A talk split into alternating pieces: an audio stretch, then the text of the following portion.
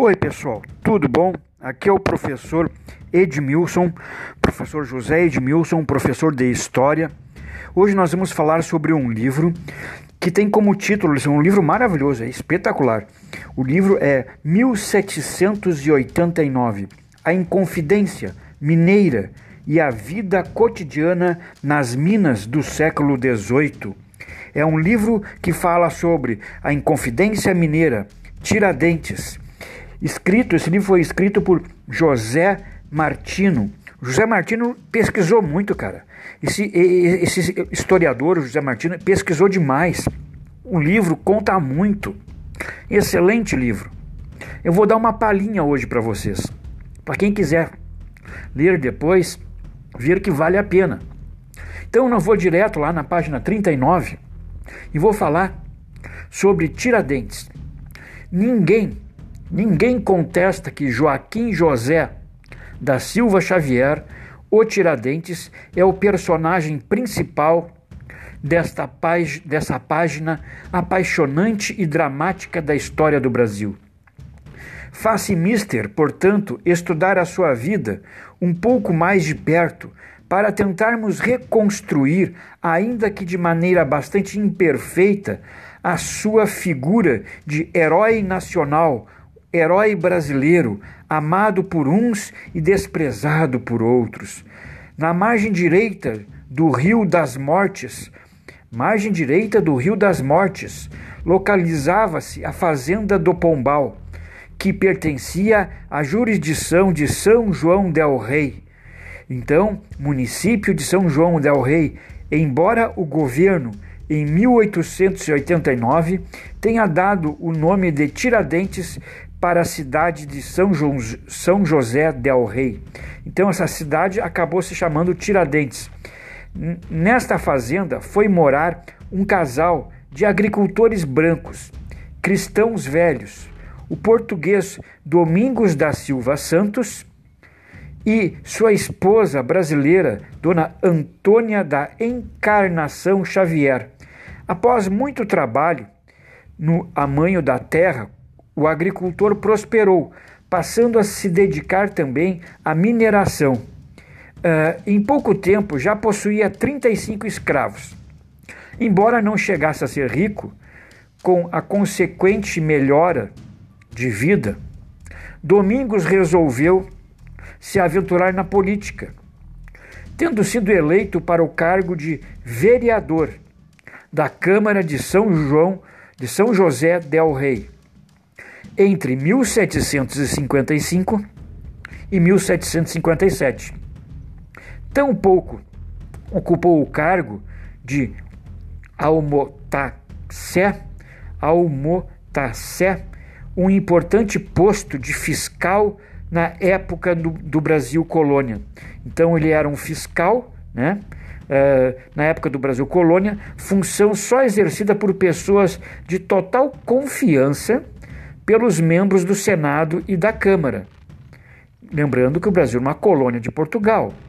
Então, quem ficar contra Portugal será um traidor. Inconfidência, traidor. Né? No português de, de Lisboa, né? É, é, inconfidência, traição. Aos, uh, aos almocacés cabia fixar e taxar os preços dos gêneros alimentícios, cuidar da distribuição dos mantimentos uh, e zelar pela exatidão de pesos e medidas. Portanto, a família de Tiradentes não só possuía certo prestígio, como alguns bens, dentre eles a própria fazenda do Pombal. Isso quer dizer que Tiradentes não era tão pobre assim ele, vinha de uma família que tinha certos bens. Sabemos que Joaquim José da Silva Xavier nasceu no ano de 1746, mas a sua família não teve o cuidado de anotar a data exata do nascimento. Certo mesmo é que Joaquim José foi batizado pelo padre João Gonçalves Chaves no dia 12 de novembro de 1746, na capela de São Sebastião do Rio Abaixo, que ficava na própria fazenda. filial da paróquia de Nossa Senhora do, Pilha, do Pilar uh, de São João del Rei. Uh, então, no assento de batismo, consta que o seu padrinho foi o senhor Sebastião Ferreira Leão, ah, desculpa, Sebastião Ferreira Leitão, e não teve madrinha, que ficou sendo uh, Nossa Senhora da Ajuda. Uh, Desconhece-se o motivo pelo qual o batizaram com o nome de Joaquim, e pouco se sabe a respeito de sua infância. Seus avós eram portugueses, com exceção de sua avó materna, natural da cidade de São Paulo. Então, a avó materna era uma paulista. Era o quarto filho dos sete que tiveram o casal. Domingos da Silva Santos e a dona Antônia da Encarnação Xavier. Dentre eles, Domingos e Antônio se ordenaram padres. José chegou à patente de capitão, além de três moças, Maria, Eufrásia e Antônia, irmãs então do Tiradentes.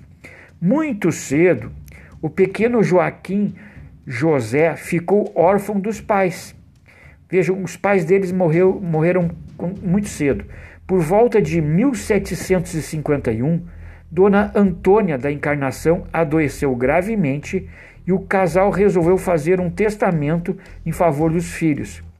A mulher não melhorava e foi piorando dia a dia a mãe do Tiradentes, até que veio a falecer em dezembro de 1755. Então, a mãe do Tiradentes faleceu em dezembro de 1755, quando Tiradentes contava apenas nove anos de idade. Então, ele ficou órfão de mãe com nove anos de idade.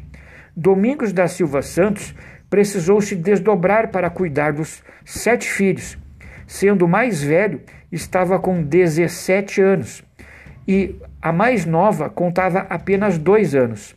Então, o filho mais velho, 17, a menina mais nova com dois anos, Tiradentes era o do meio ali.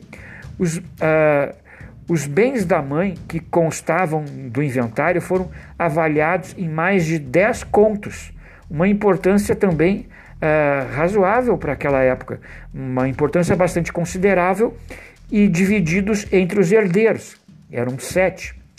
O pai não teria muito tempo de vida. Em dois anos também adoeceria, vindo a falecer em dezembro de 1757. O pai do Tiradentes morreu dois anos depois da mãe.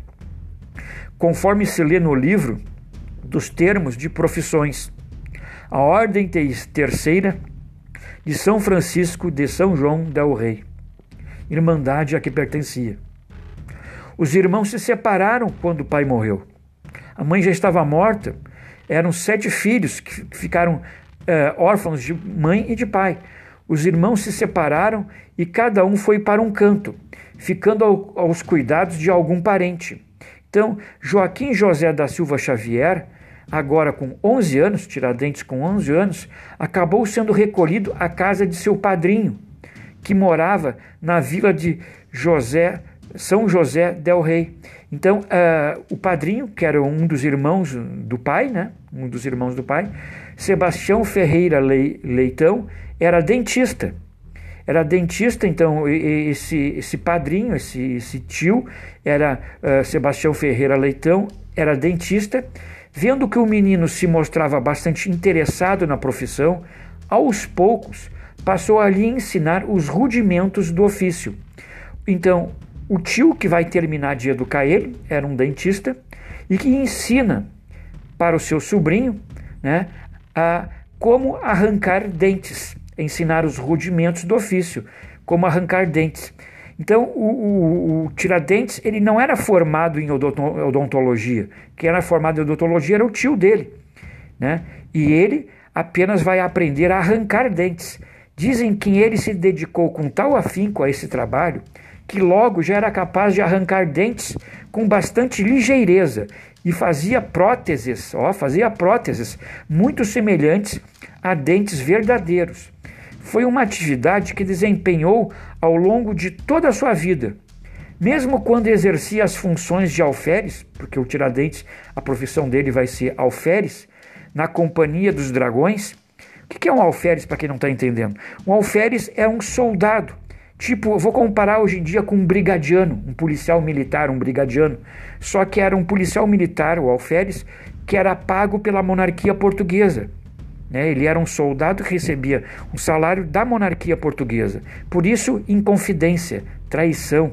Né? Então, essa foi a de, de, de, dentista, de arrancar dentes, foi uma atividade que ele exerceu, desempenhou ao longo de toda a sua vida, mesmo quando exercia as funções de alferes na companhia dos dragões.